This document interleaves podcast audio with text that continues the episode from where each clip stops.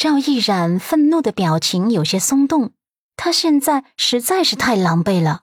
而师修又那么优秀，不知道师修看见这么丑的他会不会嫌弃？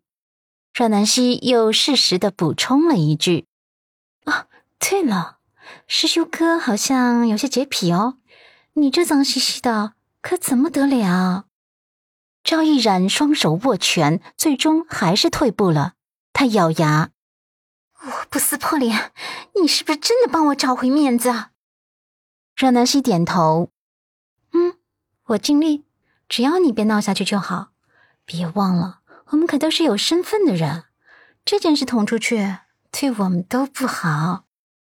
赵毅然深呼吸，点头。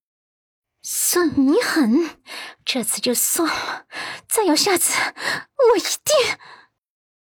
闻言。陆漠北一个冰刀般的眼神扫过来，吓得赵毅然差点就咬断自己的舌头，脸色涨红着，愣是一个字都没挤出来。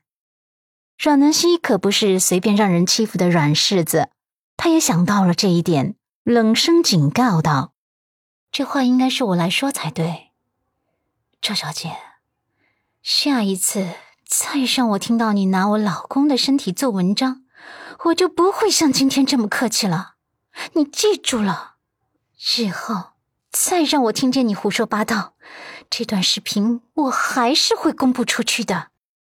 陆漠北闻言，胸腔内闪过一抹清浅的震动，他张牙舞爪的小模样落在陆漠北的眼里，竟有些小可爱。原来他跟人肢体冲突，是因为对方提到了他的神经病，他竟。这般护着他，呵护着他的尊严。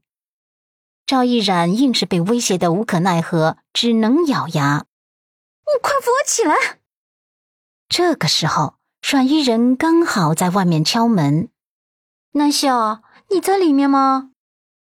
阮南希悄悄的开门，将伊人拉了进来。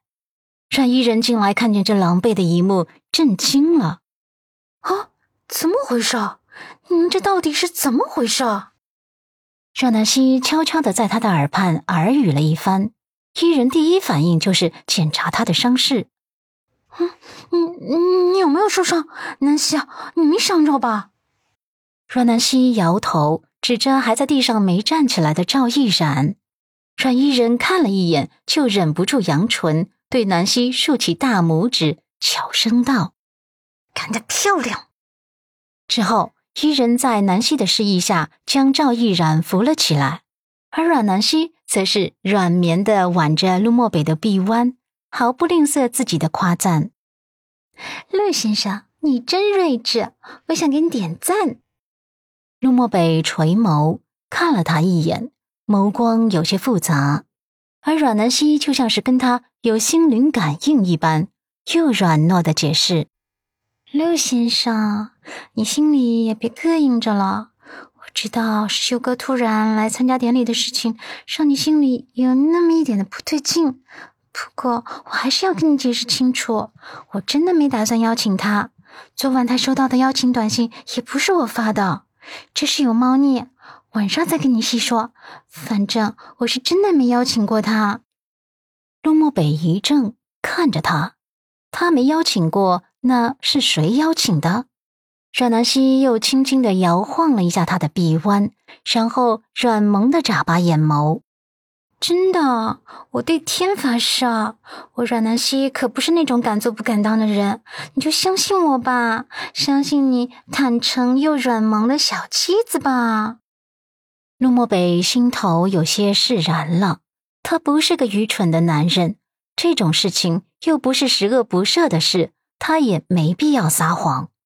再看上南希时，他复杂的眸中终于多了一丝柔情，而他这无意识撒娇的模样，他似乎很受用。小妻子这个称呼，更是让他心脏那处像是有东西破土而出一般。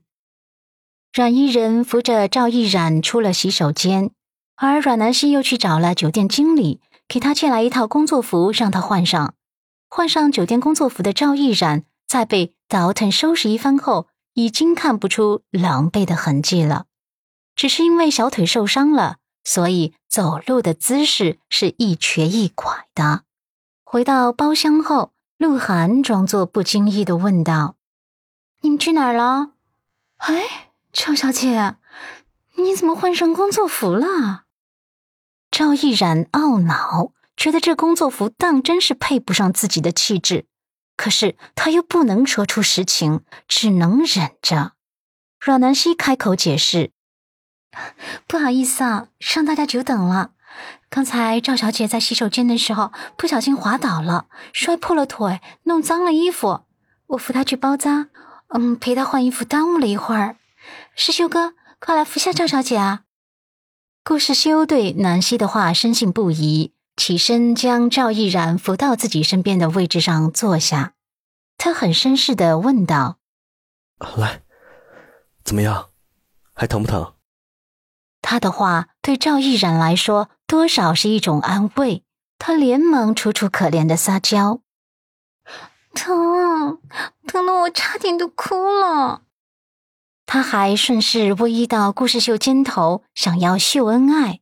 对于他的这种动作，顾世修潜意识的抗拒，可是想到自己对家人的承诺，最终他还是忍住推开他的冲动。直到等会儿结束，我再陪你去趟医院，好吗？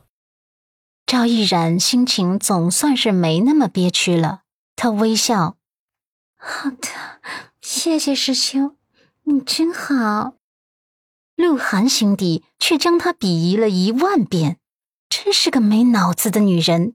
自己追去洗手间找阮南希这个贱人麻烦，没想到自己却瘸着腿回来了，简直是废物一个。晚上回到陆宅，阮南希收到了顾世修发来的微信。